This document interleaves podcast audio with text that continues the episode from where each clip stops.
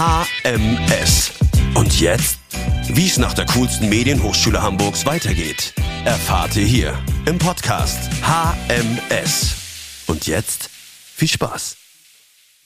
Hey Leute und willkommen zum Alumni-Podcast der Hamburg Media School.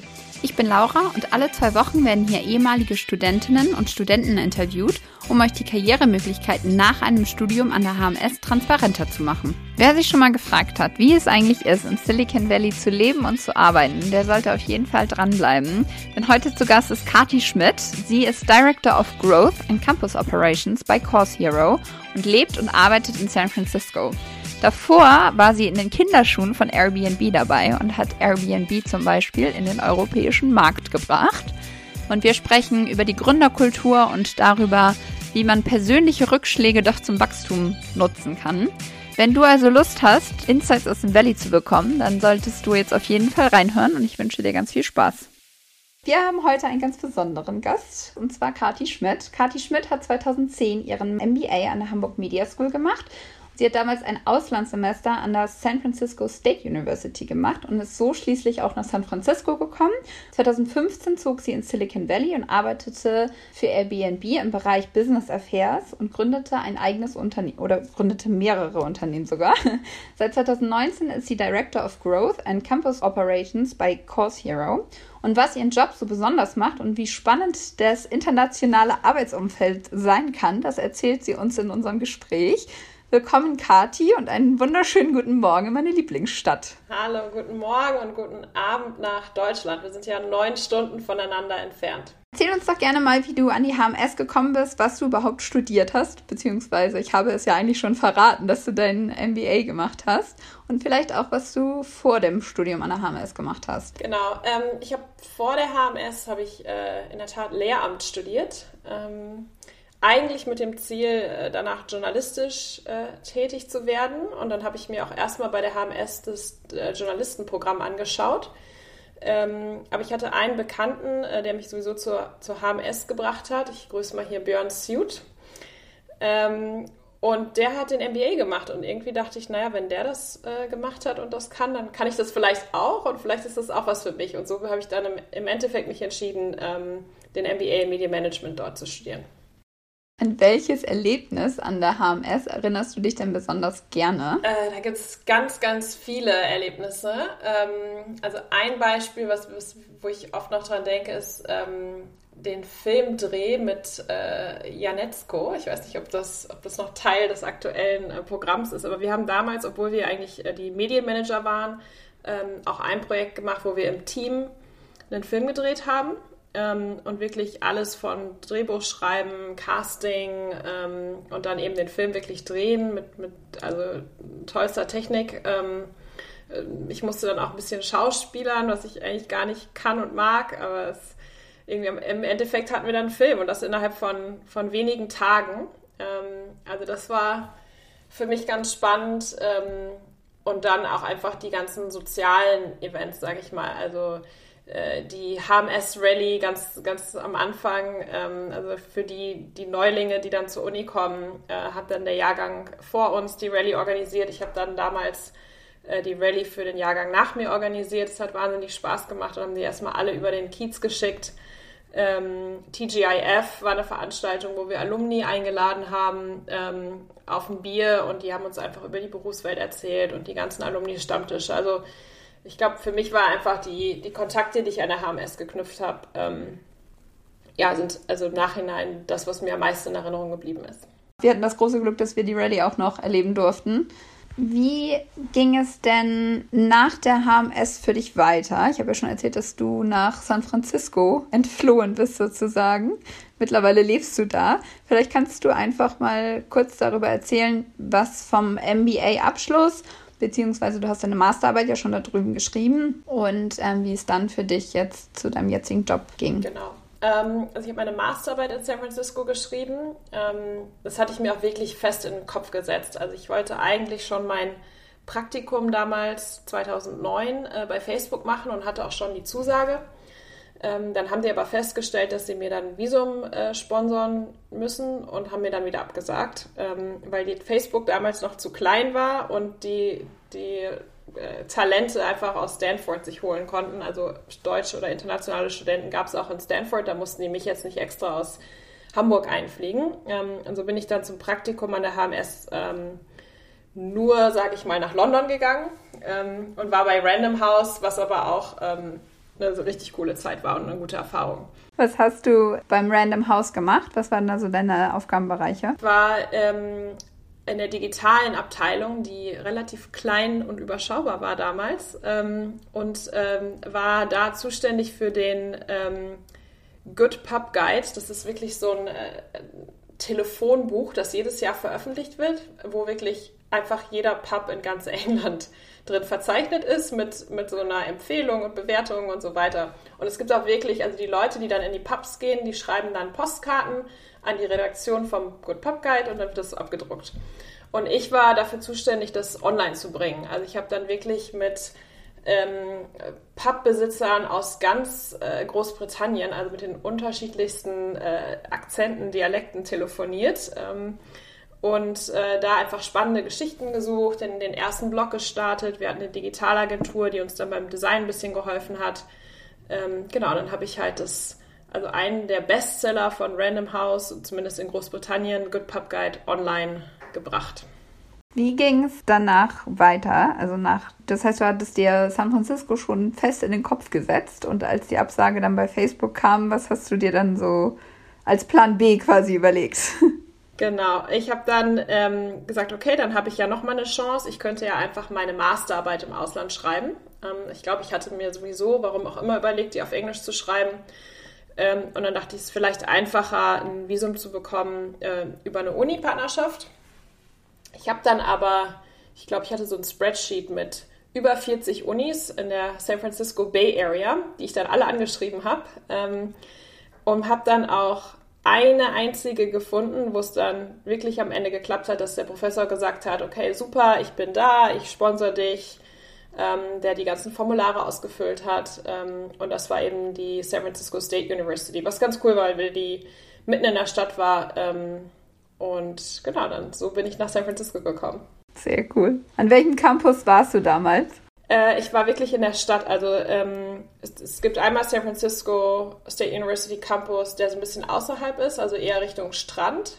Aber ich war wirklich in der Stadt. Also das MBA-Programm war quasi in der allerobersten Etage von dem Westfield Shopping Center. Irgendwie war ich dann immer mit den ganzen Touristen und den Leuten, die irgendwie einkaufen sind. Und ich bin dann mit meinen Uni-Unterlagen dann noch ein paar Stockwerke höher gefahren, habe dann auch auf dem Dach äh, in der Sonne häufig meine Mittagspause gemacht ähm, und hatte da so ein kleines Büro ähm, und habe ab und zu mich mit den anderen ähm, Professoren getroffen, die genau da unterrichtet haben.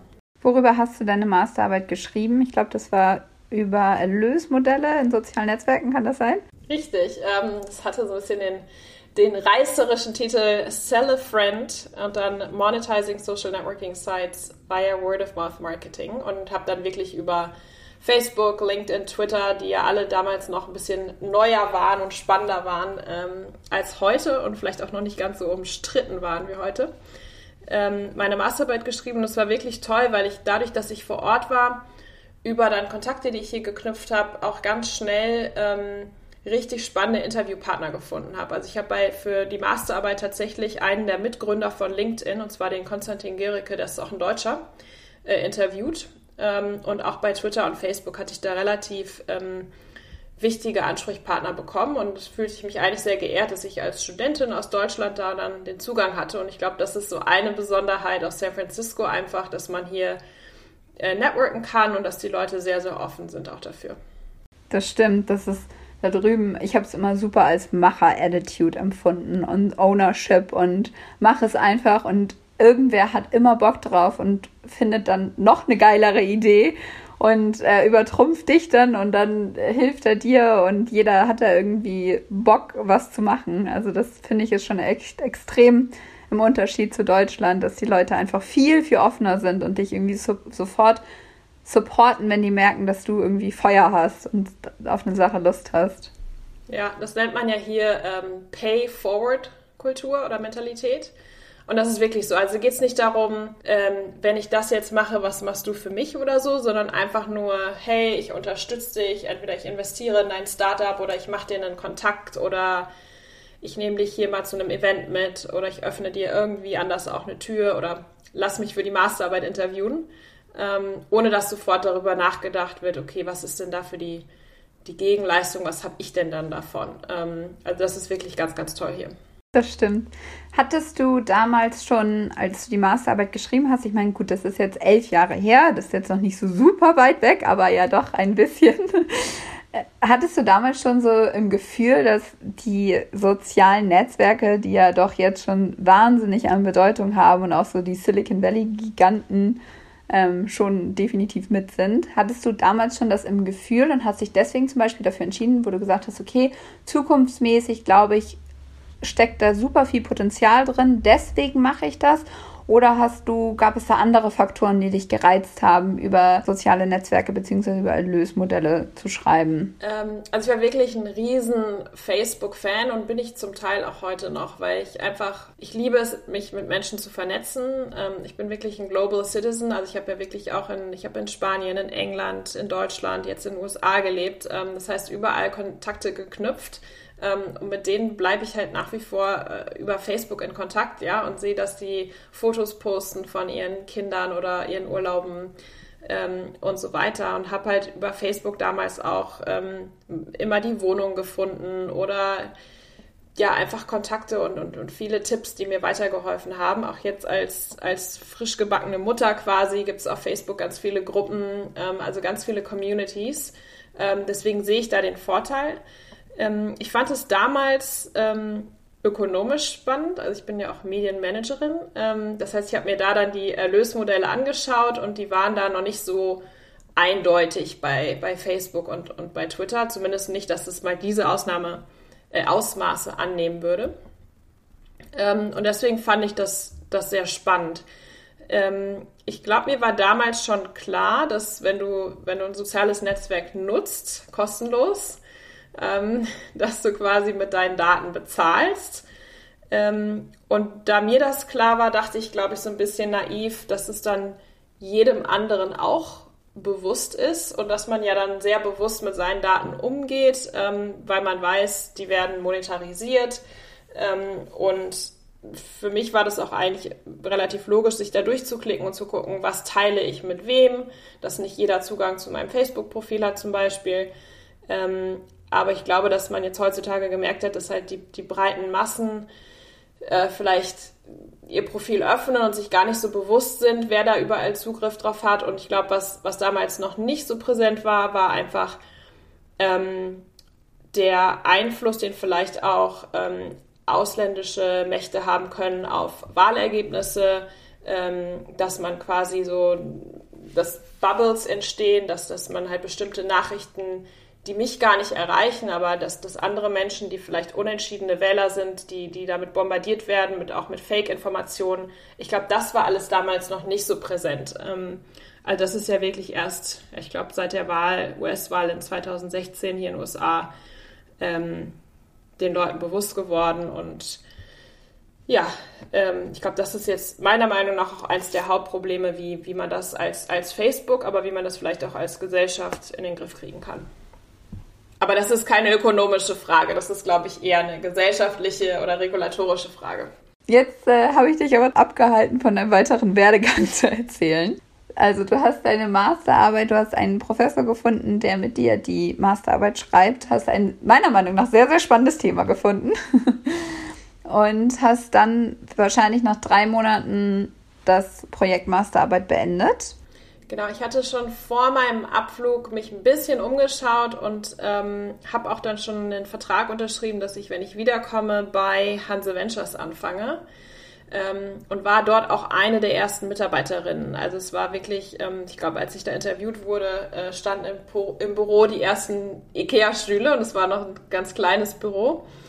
Ähm, und genau, fand es einfach spannend, bei so einem Inkubator von Anfang an dabei zu sein und quasi den ähm, Einstieg in so die Internetszene Deutschlands und Europas ähm, dadurch zu schaffen. Also ich wusste zwar, okay, ich verbringe den Sommer in San Francisco, aber ich habe dann mich darauf gefreut, erstmal äh, zurück nach Hamburg zu kommen ähm, und da äh, mit ganz vielen Startups zusammenzuarbeiten.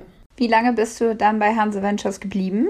Gar nicht so lange, also ich glaube noch nicht mal ein Jahr. Ähm, also ich habe in der Zeit wahnsinnig viel mitgenommen, also einfach äh, auch äh, Gründer äh, kennengelernt ähm, und ganz viele Startup-Projekte gesehen. Ich war auf sämtlichen Messen, Startup-Konferenzen Europas unterwegs, ähm, habe ganz viele Gründer auch für Hanse Ventures interviewt. Also wir haben da ziemlich viel, viel gemacht. Ähm, und habe mir auch einige Ideen mit Hanse Ventures angeschaut. Ähm, da ist dann aber nichts draus geworden und dann kam auf einmal Airbnb ähm, nach Deutschland.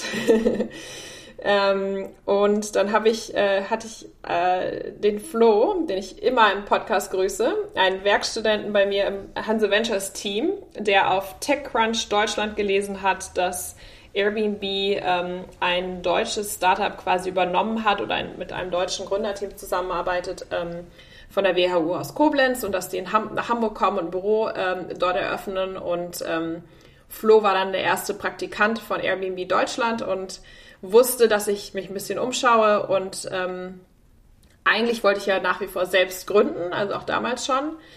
Ähm, aber er hat mich wirklich, äh, also den Anschluss zu geben, mich doch mal mit dem Team zu treffen mir das nur einmal anzuschauen. Und äh, tja, da war es um mich geschehen, weil ich dann gemerkt habe, okay, die Idee von Airbnb, äh, dass man dadurch Menschen kennenlernen kann, dass man reisen kann, dass es nachhaltiger ist, dass, oh, das Headquarter auch in San Francisco ist. Ähm, also es, das passte auf einmal alles zusammen und, und die Kollegen, die ich dann da kennengelernt habe, äh, inklusive auch die Gründer, die dann auf Deutschlandreise waren, ähm, haben mich dann doch überzeugt, dass ich gesagt habe, okay, äh, ich mache da jetzt erstmal mit und ähm, stelle meine eigene Gründung vielleicht nochmal hinten an. Hattest du damals schon eine konkrete Idee, mit der du gründen wolltest, oder wusstest du nur, no matter what it takes, I will found a company? Äh, ich hatte noch keine ganz konkrete Idee. Also ich habe erstmal mich mit vielen ähm, potenziellen Co-Gründern unterhalten und äh, mit auch potenziellen Investoren. Und bei vielen Investoren liegen ja auch manchmal so Ideen auch rum. Ähm, aber ich hatte jetzt, ich glaube, hätte ich eine konkrete Idee gehabt, wäre ich nicht zu Airbnb gegangen. Dann hätte ich wahrscheinlich meine Idee weiterverfolgt. Das heißt, in dir war auch schon so dieser Gründer-Spirit. Ich habe Lust, was eigenes aufzubauen und es muss nicht unbedingt meine eigene Idee sein, sondern du warst eher an dem Unternehmertum selbst, sage ich mal, inspired oder interessiert. Ja, wobei ich jetzt nicht jede Idee, also ich hatte mir bei Hans Ventures auch schon ein paar Ideen angeschaut ähm, und das ist dann zum Teil auch an der Idee gescheitert. Ne? Also es ist schon wichtig für mich, dass ich an die Idee glaube, ähm, dass ich glaube, dass es irgendwie Wachstumspotenzial hat, aber auch gut für die Gesellschaft ist und auch irgendwie mich von der Industrie oder der Mission so interessiert, dass ich auch sage, okay, da sehe ich mich jetzt mal für die nächsten, für die nächsten Jahre und da kann ich Vollgas geben. Was macht für dich eine gute Idee aus? ähm, ja. Oder wo, wo merkst du, sorry, wenn ich das vielleicht noch ein bisschen spezifizieren kann, die Frage, was macht für dich eine gute Idee aus? Oder wo weißt du, dass du auf dein Bauchgefühl hören kannst, so das mache ich jetzt, das ist gut oder was ist schlecht? Wie versuchst du da so zu unterscheiden? Also ich habe, glaube ich, ein ganz starkes Bauchgefühl und entscheide damit auch. Also wenn mein Bauchgefühl mir sagt, dass es richtig ist, dann ist es auch das Richtige. Ähm, und das ist auch so ein bisschen, wenn ich über andere Entscheidungen in meinem Leben nachdenke, dann Dinge, die für mich einfach offensichtlich waren, ähm, da habe ich gar nicht lange drüber nachgedacht. Ähm, was vielleicht jetzt, mein Lebenslauf ist, ist kreuz und quer, aber für mich haben viele Sachen viel, viel Sinn gemacht einfach. Also man sollte immer auf seinen, seinen Bauch hören. Ähm, genau, aber natürlich, äh, als wir, als Medienmanager, sollten uns natürlich schon anschauen, ähm, wie groß ist der Markt oder wie kann, kann man vielleicht auch einen Markt ähm, äh, selber bauen, sage ich mal. Ne? Also zum Beispiel bei Airbnb ähm, klar kann man sich anschauen, hm, es gibt so ein paar Ferienwohnungen in Deutschland. Ist das jetzt der Markt oder kann man eigentlich die ganze Tourismusbranche so ein bisschen, ähm, auf Englisch heißt es disrupten, äh, aufmischen ähm, und da vielleicht noch einen viel, viel größeren Markt äh, daraus machen. Ne? Also quasi gibt es da Potenzial für Dinge, die, die einfach schon immer so bestehen, aber vielleicht heutzutage keinen Sinn mehr machen durch die Digitalisierung oder durch neue Bedürfnisse von Menschen.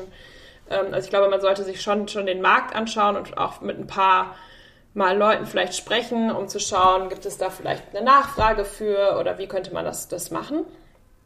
Ähm, mich hat immer gereizt, äh, quasi bei, bei was Neuem dabei zu sein. Also was, was damals, als, als ich ins Internet gegangen bin in Deutschland ähm, oder in die Gründerszene, da war es äh, leider noch so üblich und ich glaube hauptsächlich getrieben von, von Rocket Internet, dass viele Unternehmen, die in Deutschland gegründet wurden, eigentlich Klone waren von amerikanischen Unternehmen. Und da fehlte mir dann irgendwie immer so ein bisschen die Kreativität. Ne? Also ähm, mich hat es viel mehr gereizt, ähm, bei Airbnb äh, dabei zu sein, quasi dem Original, als jetzt irgendwie, es gab damals zwei Klone, einmal Wimdu von, von Rocket Internet und Nine Flats von äh, Stefan Uhrenbacher.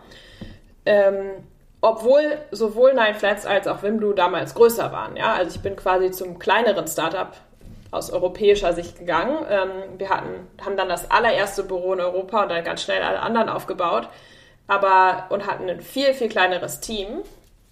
Aber eben weil wir das Original waren und weil wir eben ähm, viel innovativer gedacht haben, haben wir dann halt innerhalb von, glaube ich, einem Jahr, vielleicht anderthalb Jahren, dann unsere Klone auch überholt. Ähm, aber das war schon erstmal noch ein, noch ein Wettrennen. Aber einfach dieses, diese Originalidee ähm, hilft einem halt dann auch für die Zukunft weiter innovativ zu denken und weiter kreativ zu sein. Ne? Und die anderen, die klonen, die warten ja immer, was macht das Original und dann kopieren sie das wieder und kopieren sie das wieder ne? und verstehen vielleicht auch gar nicht, warum ähm, bestimmte Sachen einfach äh, so gestaltet werden oder aufgesetzt werden. Für wie relevant würdest du in dem Moment sagen, dass die Werte einer, eines Unternehmens, vielleicht auch deine eigenen Werte, auch in Bezug auf das Geschäftsmodell euch dann zu diesem Erfolg verholfen haben, wenn du sagst, dass die Konkurrenten, der Abklatsch, sage ich jetzt mal liebevoll, ähm, dass die eigentlich größer waren. Und was würdest du sagen, welche Rolle haben eure Werte gespielt, dass ihr das dann auch in Europa so groß aufziehen kann? Weil das ist ja nochmal ein ganz anderer Markt. So der kalifornische Markt beziehungsweise der US-amerikanische Markt, der ist zwar, der ist ja auch viel größer jetzt als der deutsche oder der europäische. Aber wie habt ihr es dann geschafft oder an welchen Werten habt ihr euch orientiert, dass ihr das dann in Deutschland und in Europa so groß ausziehen konntet? Da bin ich schon etwas amerikanisch wahrscheinlich. Ähm, also hier im Silicon Valley ähm, denkt man ja gar nicht, oh, wir machen jetzt was für den amerikanischen Markt, sondern man denkt, äh, man will die Welt verändern, ja. Nimmt man sich den Weltmarkt vor. Also man denkt jetzt nicht, ich launch was für den amerikanischen Markt, sondern man will die Welt verändern, man, man hat direkt die ganze Welt im Blick.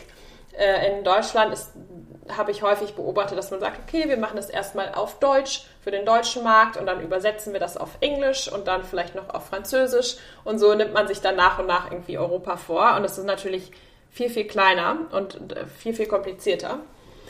Ähm, aber du hast nach Werten gefragt. Ähm, also wir hatten, seit ich bei Airbnb war, ähm, immer kleine Krisen und Herausforderungen.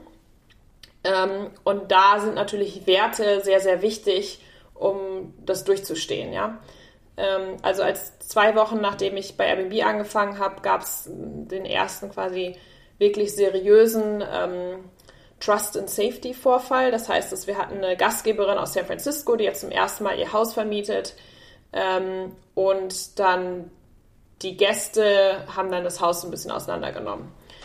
Ähm, und Airbnb hatte damals noch keine Versicherung und, und noch keine Antwort darauf ähm, und war gerade dabei, auch nochmal Geld aufzunehmen. Also es war ein ganz kritischer Moment. Ähm, und dann haben wir uns halt quasi das, das Team, sowohl in San Francisco als auch in Hamburg, haben uns quasi zwei Wochen lang fast im Büro eingeschlossen und an ganz vielen Ideen gearbeitet. Was können wir machen? Okay, wir brauchen eine Versicherung. Wie groß muss sie sein, um einfach auch Vertrauen bei den Gastgebern zu wecken? Ähm, was können wir noch machen? Okay, wir können vielleicht die Telefonnummer verifizieren, die E-Mail-Adresse verifizieren, soziale Netzwerke verifizieren. Können wir irgendwie was machen mit der, mit der Kreditkarte, bla bla bla. Also wirklich überlegt, überlegt, was können wir machen. Obwohl das natürlich ein ganz, ähm, ja, es war ein Krisenmoment. Ne? Also es war eine der, der vielen Existenzbedrohungen von Airbnb. Und da hatten wir, ich weiß noch, dass, dass Brian, also unser, unser Gründer, CEO, hat dann auch eine Krisenberatung sich reingeholt und hat am Ende gesagt, okay, ganz ehrlich, das, was ihr, das, dieses Statement, was ihr da für mich entworfen habt, das ist Quatsch. Ähm, das spricht mir nicht aus der Seele. Ich schreibe da jetzt einfach mal was. Ähm, und hat dann einfach das, was er so auf dem Herzen hatte, dass es ihm wirklich leid tut, dass er, dass er nicht wollte, dass, dass das passiert, wenn Airbnb äh, quasi gegründet wurde, dass er das nicht mitgedacht hat, ähm, dass es sein Fehler war, also wirklich die Verantwortung dafür übernommen hat und so weiter und so weiter. Und hat das veröffentlicht und auch eine Lösung mit der Gastgeberin gefu gefunden, also die auch finanziell entschädigt. Und ich glaube, das war wieder immer, wenn Airbnb Krisenmomente hatte, und da hatten wir doch einige, ähm, haben wir uns quasi darauf besonnen, ähm, so wer sind wir und, und wie wollen wir quasi von dem Rest der Welt wahrgenommen werden, was ist so das, das Richtige, was, also was, was muss man einfach tun, egal ob das jetzt ökonomisch Sinn macht oder nicht. Und vor allen Dingen bei den Gastgebern. Also wir sind zwar ein Marktplatz, aber die Gastgeber haben wir immer mehr als Partner gesehen, also fast schon als Kollegen. Und da einfach das Vertrauen aufrechtzuerhalten, ähm, um die dann auch wirklich langfristig an, an unserer Seite zu haben. Ähm, und das habe ich bei Airbnb immer sehr, sehr stark gespürt. Das ist auch was, was ich jetzt bei, bei Course Heroes spüre. Also wenn, wenn man ähnliche Werte hat und sich in Krisenzeiten darauf besinnt, und jetzt sind wir ja wieder in der Krise der Pandemie, ähm, da merkt man halt, okay, die Leute arbeiten von zu Hause, aber die arbeiten trotzdem produktiv, weil die glauben an das, was die Company tut und die geben trotzdem Gas und die müssen jetzt nicht kontrolliert werden, indem sie alle irgendwie äh, im Büro antanzen. Ähm, genau, also ich finde, Werte sind, sind sehr, sehr wichtig, aber ich, ich habe auch immer, wenn ich ähm, deutsche Delegationen zu Besuch hatte hier in San Francisco und, und über Werte oder die Welt verändern äh, oder so gesprochen habe, immer gemerkt, okay, ähm, ich klinge doch viel, viel amerikanischer und, und Deutsche begegnen äh, solchen Schilderungen dann doch mit viel mehr Skepsis. Wie lange warst du insgesamt bei Airbnb? Das waren ja doch einige Jahre. Ich war insgesamt sechseinhalb Jahre bei Airbnb und wirklich hat sehr, sehr viele Stationen äh, mitgenommen und das Unternehmen ist ja in dieser Zeit auch wahnsinnig gewachsen. Also auch viel, viel mehr, als ich jemals nur hätte erträumen können. Ähm, also ich war erst in Hamburg, dann haben wir das Büro in Berlin aufgemacht, dann äh, bin ich kurz nach New York gezogen und habe da eine spannende Rolle übernommen. Dann habe ich in der Zwischenzeit meine Green Card in der, in der Green Card Lotterie gewonnen und dann habe ich meinem Chef die Pistole auf den Brust gesetzt und habe gesagt, so jetzt, ich ziehe nach Amerika, ich habe jetzt die Green Card. Ähm, gerne mit Airbnb, weil ich liebe meinen Job, aber es ist eine persönliche Entscheidung, also zur Not halt auch ohne. Und dann haben wir noch mal ein Jahr oder so gebraucht, um halt wirklich eine Stelle zu finden, die passt. Und dann bin ich ähm, 2015 nach San Francisco gezogen, also wirklich ins, ins Mutterschiff gegangen ähm, und habe dann in meinen letzten beiden Jahren nochmal die Airbnb Experiences mit aufgebaut. Also habe dann gesagt, okay, ähm, ich will doch wieder lieber ein bisschen mehr Startup-Feeling. Also damals ist dann, war dann Airbnb auf einmal schon mehrere tausend Mitarbeiter groß. Ähm, und dann wollte ich nochmal bei was Kleinerem dabei sein und nochmal quasi innerhalb von Airbnb was gründen. Und ähm, genau, da haben wir die Airbnb Experiences aufgebaut mit auch ganz vielen Kollegen aus aller Welt, die aber auch schon alle, so wie ich dann damals, fünf, sechs Jahre dabei waren. Ähm, also eine richtig coole Truppe. Was genau macht die Airbnb Experience? Ähm, also die Idee war, dass das Airbnb nicht nur die, die Unterkunft äh, anbietet, sondern das ganze Reiseerlebnis abdeckt. Ähm, und das, was wir gemacht haben, ist eben nochmal einen Mark Marktplatz aufzubauen, ähm, wo wir quasi lokale Guides oder Experten haben, die Experiences anbieten. Also zum Beispiel äh, jemand, der mit dir am Wasser joggen geht oder dir Surfen beibringt oder einen Kochkurs macht bei sich zu Hause. Ähm, und da waren wir am Anfang auch sehr, sehr, also anders als bei Airbnb mit bei den Wohnungen, wo es einfach ein offener Marktplatz war, waren wir bei den Experiences sehr wählerisch. Also wir hatten wirklich ähm, ehemalige Goldmedaillengewinner, also bei Olympia, die dann äh, mit dir am Strand gejoggt sind in Florida oder so, ja, oder ganz bekannte DJs, äh, die dich irgendwie, die mit dir klubben gegangen sind. Oder ähm, ich glaube Surf-Weltmeister oder Michelin-Star-Köche, die mit dir zu Hause gekocht haben und so weiter. Also wirklich was ganz Besonderes, ähm, damit es eben nicht so ein 0815-Erlebnis ist, sondern halt wirklich auch so ein bisschen magisch ist. Ähm, in ganz kleinen Gruppen, also dass man halt, ähm, wenn man das bucht, vielleicht noch zwei, drei andere Leute kennenlernt, die auch gerade äh, Reisen, die so ein bisschen auch dieses Airbnb-Feeling haben, so ein bisschen ticken wie man selbst. Ähm, genau, es war, war super spannend, ähm, auf einmal nicht nur über, über Häuser und Unterkünfte nachzudenken, sondern wirklich auch über quasi die menschlichen Begegnungen und was man voneinander lernen kann. Ähm, und da durfte ich natürlich auch am Anfang ganz viele Experiences selber testen. Das klingt sehr spannend. Also quasi habt ihr das, die, das Experience-Reisen einfach noch weiter gedacht und quasi noch den ganzen Markt, der danach kommt, quasi noch mit eingebunden. Ja, also viele Gastgeber haben das bei Airbnb sowieso schon gemacht. Die haben dann gesagt, wenn sie halt irgendwo, was weiß ich, am Wasser gelebt haben, dass sie auch gesagt haben, hey, ich nehme dich vielleicht am Wochenende noch mit Segeln und irgendwie, das kannst du noch dazu buchen oder ich habe hier ein Kanu rumliegen oder äh, oft freundet man sich ja auch mit dem Airbnb-Gastgeber an. Das heißt, die haben das dann gar nicht unbedingt verkauft, aber die haben einen dann so mit in seine Welt genommen.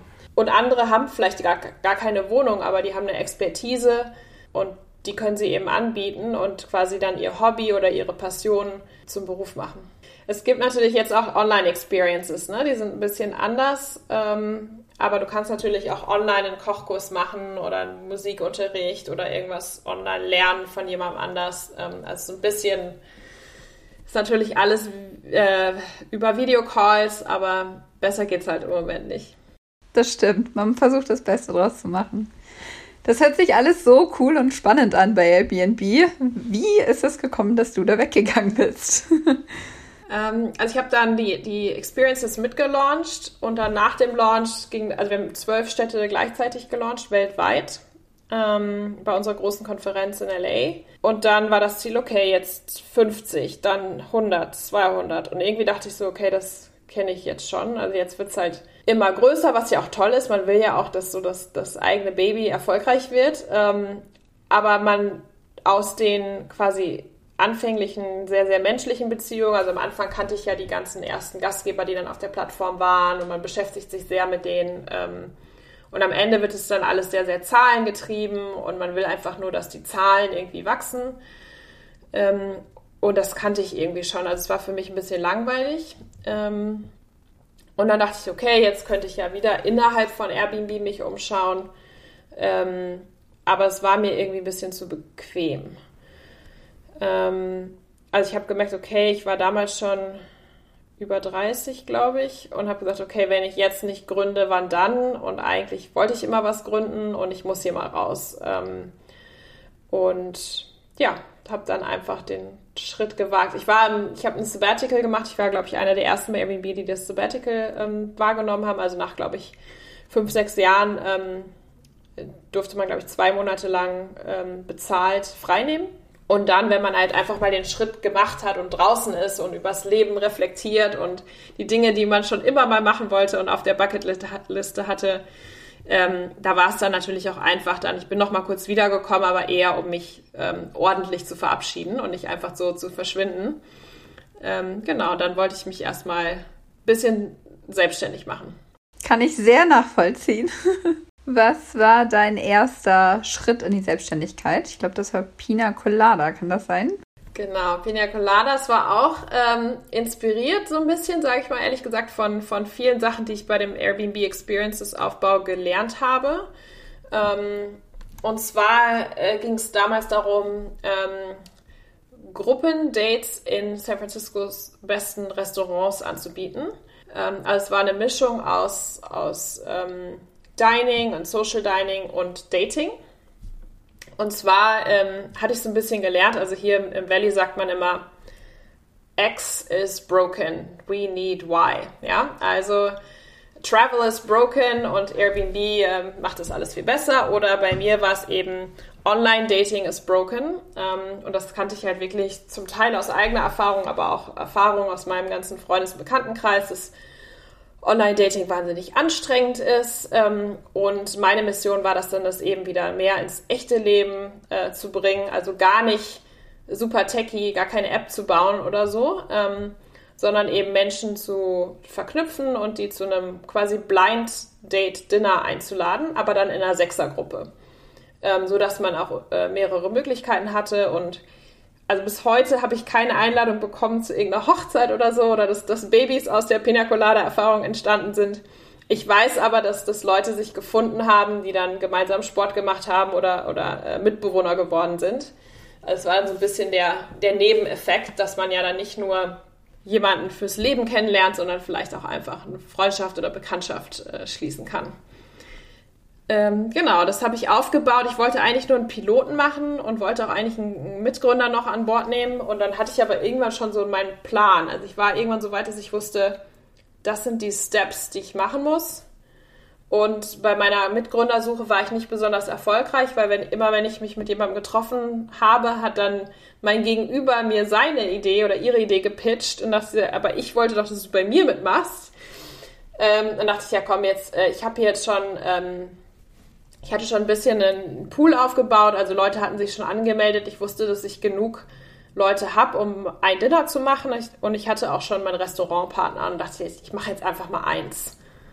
Und dann dachte ich, das lief ja ganz gut, dann mache ich vielleicht nächste Woche noch mal eins. Und auf einmal hatte ich dann 18 Dinner in 18 Wochen, ohne großartig drüber nachzudenken und habe das immer weiter gemacht und habe dann aber irgendwann gemerkt, okay, hey, ist das eigentlich das, was ich ähm, langfristig machen möchte? Möchte ich das alleine machen?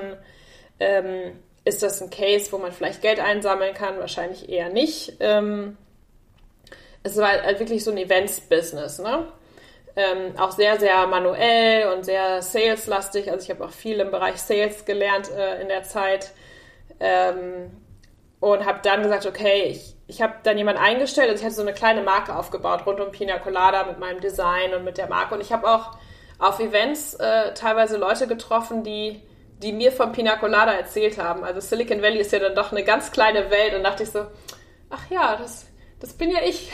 ähm, das war ganz süß. Ähm, aber ich habe dann jemanden eingestellt, der quasi für mich das, das Day-to-Day-Business übernommen hat und die Events zu hosten aber um mich ein bisschen freizuschaufeln und zu gucken, was ist eigentlich das, was ich für die nächsten Jahre machen kann, ähm, also wie kann ich nochmal die Welt verändern und bin dann so zu Köpflo gekommen, also zu einem anderen Startup, wo ich quasi eine der äh, Gründungsmitglieder auch war, also ich glaube Nummer fünf. Ähm, und das war eine ganz, ganz, ganz andere Idee. Also da. Ähm, Worum ging es da? Ja, da ging es um Verkehr.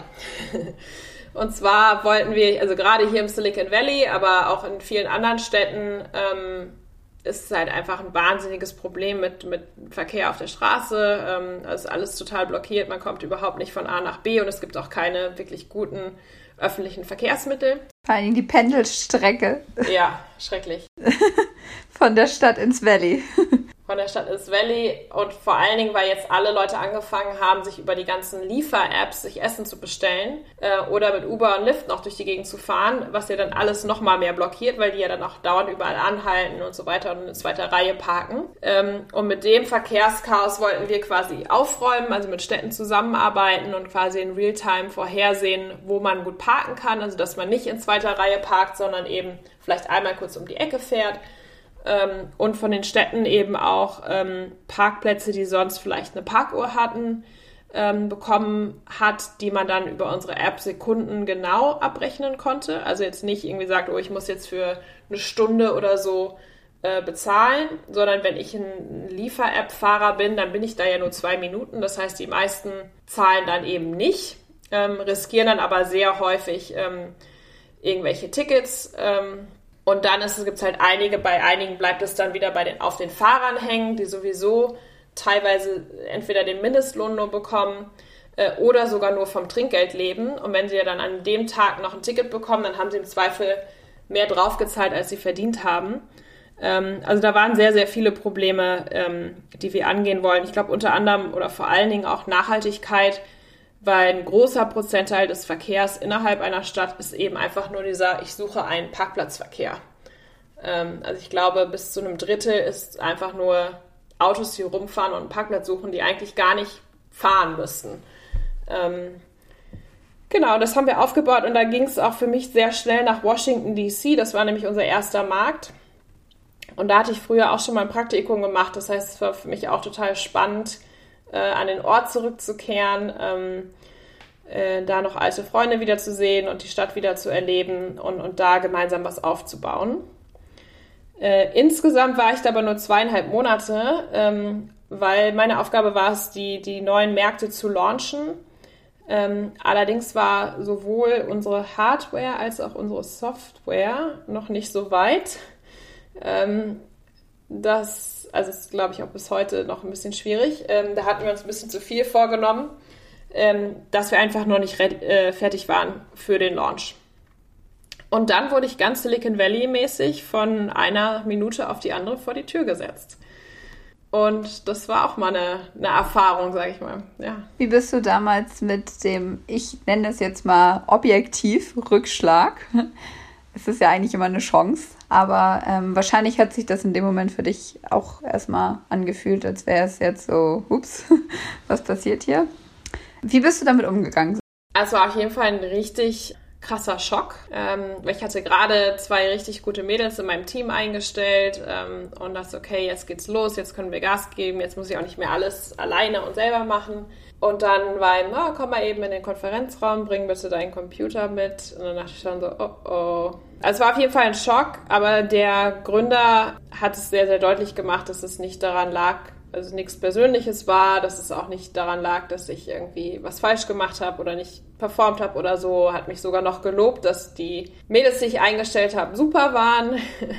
Quasi so gut, dass man mich jetzt erstmal nicht mehr braucht. Und dass er aber auch zugegeben hat, dass er sich überschätzt hat und dass das Produkt noch nicht so weit ist und auch nicht auf absehbare Zeit so weit sein wird. Also es sich jetzt nicht lohnt, ähm, dass ich jetzt erstmal paar Monate nichts mache oder mich mit anderen Dingen beschäftige, sondern dass es halt doch noch einiges im Argen war. Genau, und dann war ich aber trotzdem sehr verdattert, habe eben mein Zeug abgegeben, meine Firmenkreditkarte und meinen Computer und so weiter und bin mit dem Aufzug nach unten in die Lobby gefahren. Und dann hatte ich aber irgendwie schon direkt so meine App, ich habe so die Evernote-App und habe irgendwie gesagt, okay, das sind so die Punkte, die ich jetzt irgendwie alle machen muss, ähm, weil ich ja vor nicht allzu langer Zeit auf der Suche war und auch mit einem Coach gearbeitet habe, um irgendwie das Richtige für mich zu finden. Und irgendwie hatte ich die ganzen Schritte noch präsent und war sofort wieder im, im Action-Mode und habe gesagt, okay, vielleicht ist es auch noch mal eine Chance zu gucken, was will ich eigentlich wirklich und ist die Geschichte mit Mobilität und Verkehr, ist das wirklich was, was, was mir am meisten am Herzen liegt oder gibt es vielleicht noch andere Bereiche, die mich interessieren und ist auch die Firmengröße. Also ich wusste, dass ich schon eigentlich in Familienplanung gehen wollte, aber ich war dann eben Nummer 5 in einem Startup und auch, ich glaube, nur eine Kollegin hatte Kinder, die aber auch schon ein bisschen älter waren. Das heißt, es war jetzt nicht so super familienfreundlich ähm, und der Stressfaktor war auch sehr, sehr hoch, wo ich dachte, okay, eigentlich lässt sich das auch mit meinem Leben gar nicht vereinbaren. Ähm, also wo ich in der Phase, in der ich gerade bin. Von daher eigentlich doch nochmal eine Chance zu gucken, wo passe ich jetzt eigentlich hin? Also ich habe sehr, sehr schnell eigentlich umgeschaltet wieder in den Modus, okay, Networken und was mache ich jetzt und, und das eigentlich auch irgendwie positiv zu sehen. Ganz Silicon Valley-like natürlich. ja, und die Reaktionen waren auch ehrlich gesagt, also viele Amerikaner oder eben auch Deutsche, die hier leben, haben mir schon fast dazu quasi gratuliert. Also wenn jemand äh, ein Unternehmen verlässt, dann gratuliert man irgendwie immer zum Freiheitsschlag. Und in Deutschland, die deutschen Reaktionen waren eher so, oh Gott, oh Gott, und kannst du denn jetzt Arbeitslosengeld beantragen? Und was machst du denn jetzt? Und wie können die das denn mit dir machen? Und so weiter und so weiter, ja. Ähm, und dann dachte ich, hä, das ist also das, diese, diese Denke war mir total fremd. Und dann habe ich gemerkt, okay, ich bin doch schon sehr lange hier und die amerikanischen Reaktionen fand ich doch alle ein bisschen positiver und, und motivierender. Und es war ja dann auch, also es hat dann ja nicht sehr lange gedauert. In, innerhalb von zwei Monaten war ich dann ja auch schon wieder bei Course Hero. Und da bist du bis heute? Da bin ich bis heute und ich gehe jetzt auch nicht davon aus, dass ich, dass ich jetzt in fünf Minuten einen Anruf bekomme und meine Sachen packen muss, sondern ähm, das Unternehmen ist dann doch schon ein bisschen weiter. Also wir sind äh, seit über einem Jahr jetzt auch Unicorn. Das ist ja immer so, wenn man eine Milliardenbewertung hat im Silicon Valley, ist schon so ein bisschen der Ritterschlag. Äh, wir sind auch profitabel. Ähm, das Unternehmen ist, ist, sogar 15 Jahre alt, also sogar älter als Airbnb. Ähm, also fühlt sich total solide an. Wir sind ähm, knapp über 200 Mitarbeiter. Ich war noch knapp unter. Ähm, genau, und da baue ich eben die Campus Operations sowohl in den USA als auch international auf und habe da noch, noch sehr viel vor und ähm, auch, auch Rückendeckung vom, vom Team, also fühle mich da total wohl. Beschreib doch vielleicht nochmal ganz kurz für jeden, der nicht weiß, was Course Hero ist, was Course Hero allgemein macht. Ich finde es übrigens super. Und was dein Job als Director of Growth da ist vielleicht auch so ein bisschen deine persönlichen Visionen oder Ziele. Ähm, genau, Course Hero ist äh, eigentlich eine der größten ähm, Bibliotheken online für Studentenmitschriften. Ja, also das, was man sich vielleicht an der HMS auf den Kopierer gelegt hat, äh, was man vom Jahrgang über bekommen hat, äh, das kann man bei uns auf die Plattform laden. Und wenn man das macht, hat man eben Zugriff auf Mitschriften von anderen Studenten im Prinzip weltweit. Genau, also neben äh, dem Zugriff zu den ganzen Mitschriften von anderen Studenten haben wir noch eine Lösung, dass man ähm, bei uns auch äh, Tutoren anfragen kann. Also man kann eine Frage stellen und die wird dann innerhalb von wenigen Stunden beantwortet. Das heißt, wenn man mitten in der Nacht versucht, äh, noch eine Hausaufgabe fertig zu machen ähm, und irgendwo stecken bleibt, äh, dann kann man nicht mehr zu seinem Professor in die nächste Sprechstunde gehen, aber man kann über Core Zero noch jemanden finden, ähm, am anderen Ende der Welt, der sich aber mit dem Thema auskennt und einem da weiterhelfen kann. Ähm, genau, also das sind so die Angebote, die wir haben. Meine Aufgabe ist es eben, ähm, unser Angebot dort aufzubauen, wo wir noch äh, nicht besonders stark vertreten sind. Also in den USA gibt es über 4500 Universitäten ähm, und Core Zero ist noch nicht überall super stark. Also ich äh, konzentriere mich auf auf die Unis, ähm, wo uns eigentlich noch keiner kennt und wir noch keine ähm, Abonnenten haben. Genau, man kann nämlich entweder bei Coursera teilnehmen, indem man was hochlädt, dann hat man Zugriff auf die, das Material von anderen. Man kann aber auch einfach das Abo abschließen und hat dann auch Zugriff. Und da habe ich eben ja, eine Marktstrategie und habe mir den Markt sortiert und leite ein Team. Äh, wir nennen es von Community Managern, die dann mehrere äh, Brand Ambassadors auf diesen ähm, Campuses ähm, managen, um eben Coursera bekannt zu machen.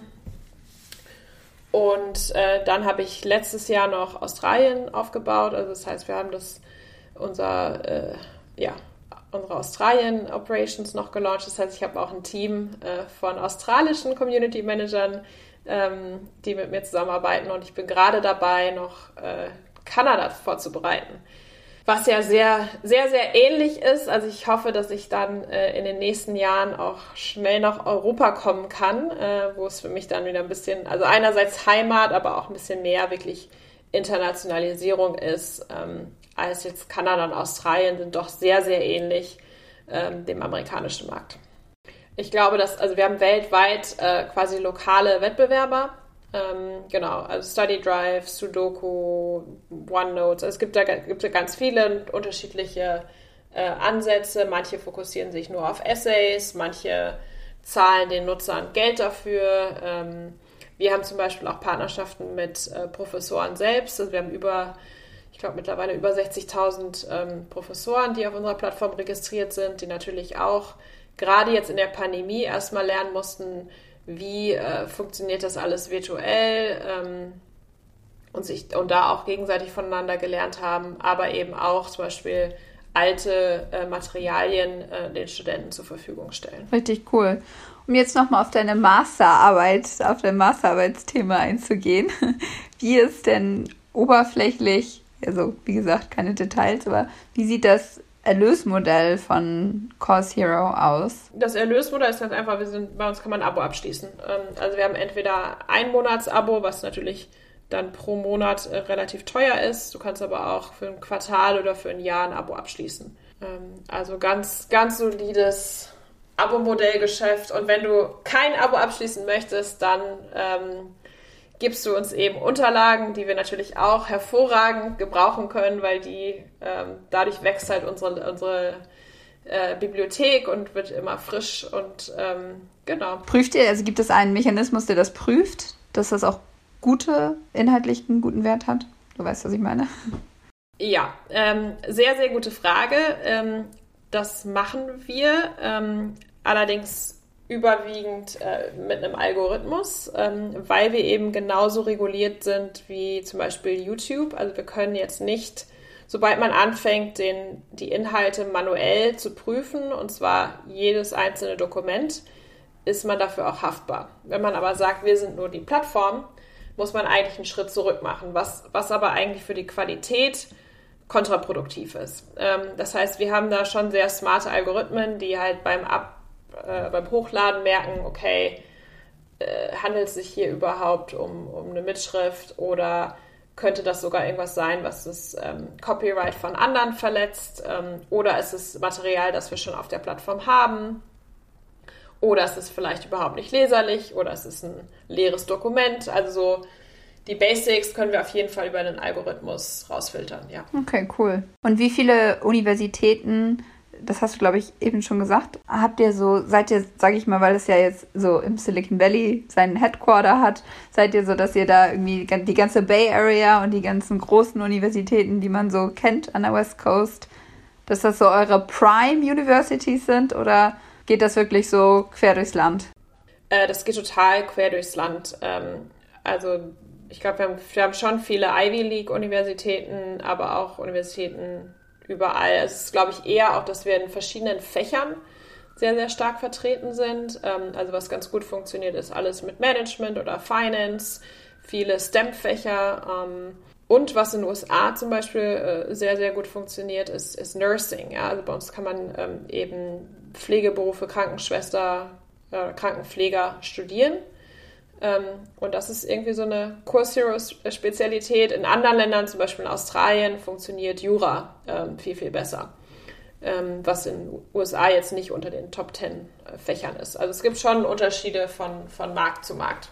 Und mein Team ist auch in ganz USA verstreut. Also ich habe äh, Caitlin sitzt in Ohio, Daniqua sitzt in Texas, ähm, die anderen sitzen in Kalifornien, aber im Süden. Das heißt, ähm, selbst wenn wir nach der Pandemie wieder ins Büro gehen, ich glaube, äh, aus meinem ganzen Team sind dann nur zwei Mitarbeiter, die dann theoretisch mit ins Büro kommen könnten und die anderen sind in den ganzen USA beziehungsweise sowieso in Australien verstreut und auch in Australien nicht am gleichen Ort. Ähm, also durch die Pandemie konnten wir jetzt halt wirklich nochmal die Talente da einstellen, wo sie sind, ähm, was, was auch super geklappt hat. Spannend, auf jeden Fall ein sehr international tätiges Arbeitsumfeld. Würdest du sagen, dass du nochmal woanders hingehen möchtest. Ich meine, ich kann das nicht verstehen, aber also jetzt äh, lo lokal gesehen, also dass du sagst, du gehst noch mal raus aus San Francisco, aus dem Valley und gehst, weiß ich nicht, nach Australien oder sagst du so, nee, das ist jetzt meine Heimat, hier bleibe ich? Also man darf ja äh, niemals nie sagen, ähm, aber ich bin zum Beispiel jetzt auch vor einem Jahr auch Amerikanerin geworden, also ich habe jetzt die doppelte Staatsbürgerschaft. Ähm, mein Sohn ist darüber hinaus auch noch Spanier, dank seines Vaters, also hat wirklich drei.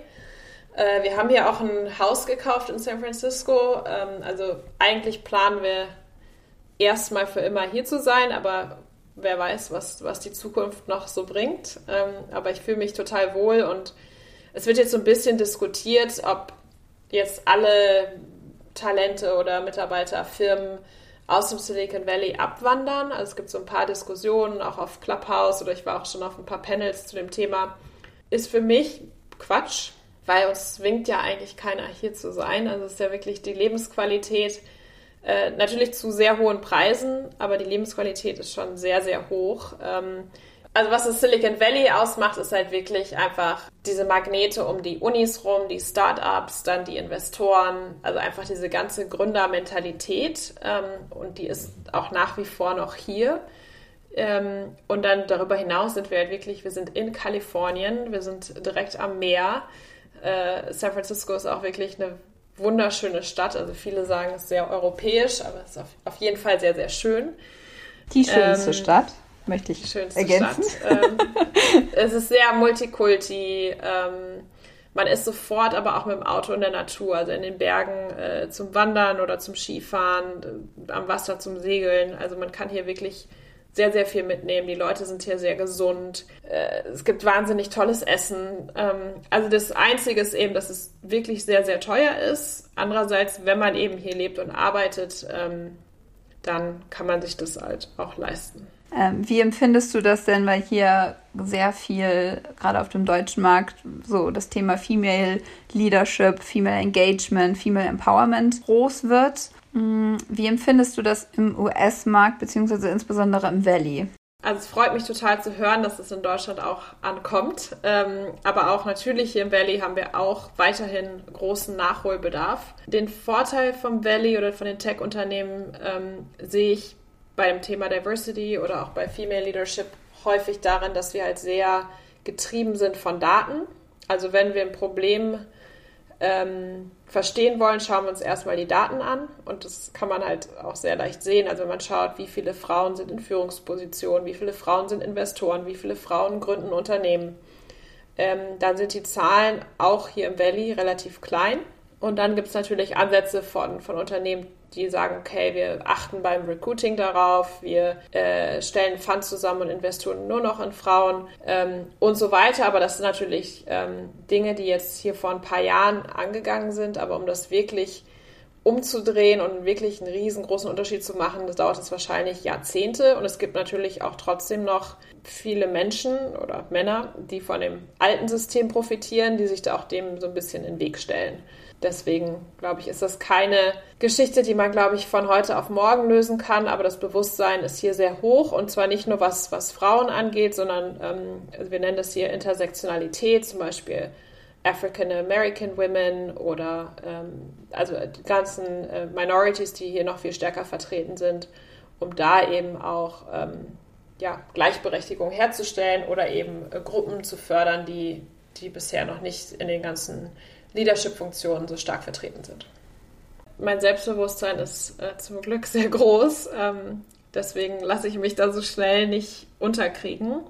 Aber trotzdem ähm, bin ich natürlich hier in der Männerwelt unterwegs. Und ich habe schon häufig beobachtet, dass man im Raum ist und dann sind da nur Männer und die reden alle sehr viel und finden sich alle ganz witzig und wichtig. Aber da kann ich dann eben auch einen, einen Spruch einwerfen oder so. Also das, das haut mich so schnell nicht, nicht um. Und wähle mir aber natürlich auch bewusst ähm, Arbeitgeber oder Partner aus, ähm, wo ich mich gut aufgehoben fühle. Ne? Also ich weiß, dass das sowohl bei Airbnb als auch bei Course Hero Diversity ein wichtiges Thema ist und dass wir da auch die, den richtigen Ton finden. Bei Course Hero jetzt noch ganz kleines Unternehmen, da auch noch ganz viel in der Aufbauphase steckt, also was Diversity Recruiting angeht oder so.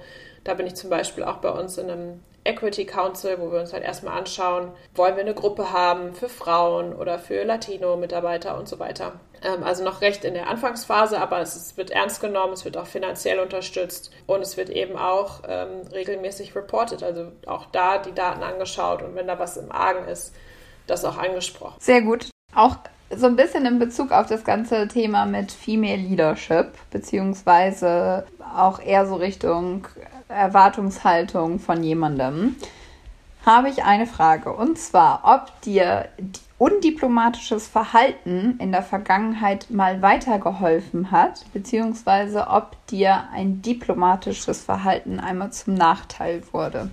Also ich sehe das auch so ein bisschen als Falle für viele Frauen, ähm, weil man von Frauen vielleicht auch im Beruf erwartet, dass die auch trotzdem da harmonisch sind, ähm, und da keinen kein Ärger machen. Ähm, ich bin allerdings auch mit zwei Schwestern aufgewachsen, die auch noch kurz nach mir auf die Welt kamen. Ähm, das heißt, ich bin das Gegenteil von konfliktscheu und ich finde, manchmal muss man Dinge einfach äh, ansprechen. Ähm, also irgendwie der Weg äh, zum Ziel ist manchmal durch die Mitte. Ähm, und das ist mir halt super wichtig und das habe ich häufig auch im beruflichen Umfeld ähm, gemerkt. Ich hatte da zum Glück ähm, meistens, würde ich sagen, Chefs, die das verstanden haben, die gemerkt haben, mir geht es um die Sache ähm, oder mir geht es um mein Team ähm, und die mich da auch unterstützt haben. Aber ich ähm, bin eigentlich sehr, sehr gut darin, Feedback zu geben, egal ob das an Vorgesetzte auch ist oder Kollegen von mir, ob das jetzt Männer sind oder wer auch immer, äh, Leute, die schon länger im Unternehmen dabei sind oder so. Ich finde, es ist, ist super wichtig, ähm, gerade als Frau für sich einzustehen oder für die Sache einzustehen oder für sein, seine Mitarbeiter und sein Team einzustehen. Finde ich das ein ganz, ganz tolles Thema. Ich könnte wahrscheinlich noch ewig drüber weiterreden, aber es würde irgendwie noch ein ganz, ganz anderes Thema werden. Aber super, super wichtig. Also gerade auch bei meiner Story ist mir eben wichtig, ähm, ich komme aus Münster, also ich bin quasi das Mädchen vom Lande, ja. Middle of Nowhere. Ich habe erstmal Lehramt studiert und jetzt bin ich auf einmal in einer Führungsposition im Silicon Valley. Ich hatte mit Airbnb ähm, einen sehr erfolgreichen IPO gerade. Also wir sind an die Börse gegangen, habe ich stark von profitiert. Ähm, und jetzt baue ich bei, bei Course Hero ein neues Unternehmen auf, beziehungsweise auch die internationale Expansion. Das heißt, wenn, wenn ich das als Mädchen vom Lande kann, dann kann das jeder andere und jede andere auch. Und mein Anliegen ist auch wirklich, den, den Leuten ein bisschen diesen Gründergeist, also egal ob Männlein oder Weiblein, ähm, näher zu bringen. Weil gerade in Deutschland fallen wir doch sehr, sehr weich. Ja, das heißt, es kann eigentlich, selbst wenn es schief geht, ähm, kann uns nichts passieren. Wir sind super abgesichert. Zur Not ziehen wir wieder kurz bei den Eltern ein.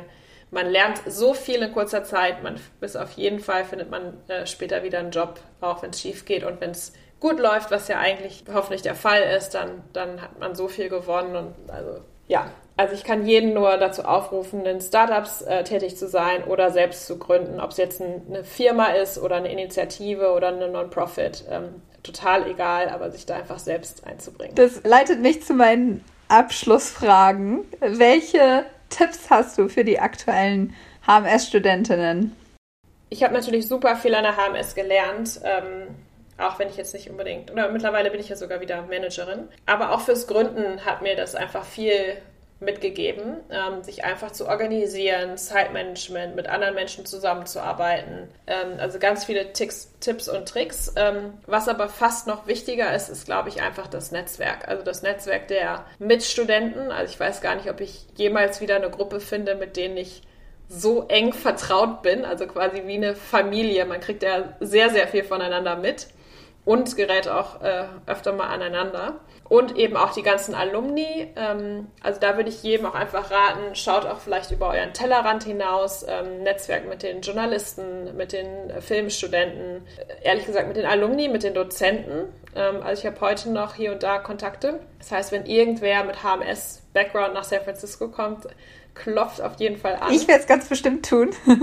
ja, da freue ich mich schon drauf und nutzt vielleicht auch ein bisschen vielleicht die Flexibilität im Praktikum oder mit der Masterarbeit entweder ins Ausland zu gehen oder mal was auszuprobieren, was ihr noch nicht kennt.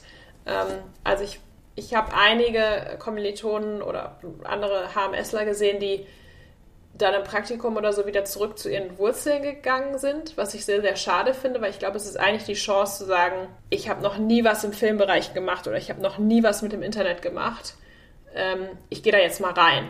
Ja, und das Schlimmste, was ist, okay, ist eine Erfahrung, ist, man merkt, es ist nichts für einen. Aber das ist ja eben diese Spielwiese und die Zeit, genau diese Dinge auszuprobieren. Wem von der HMS würdest du denn gerne was ausrichten und was wäre das?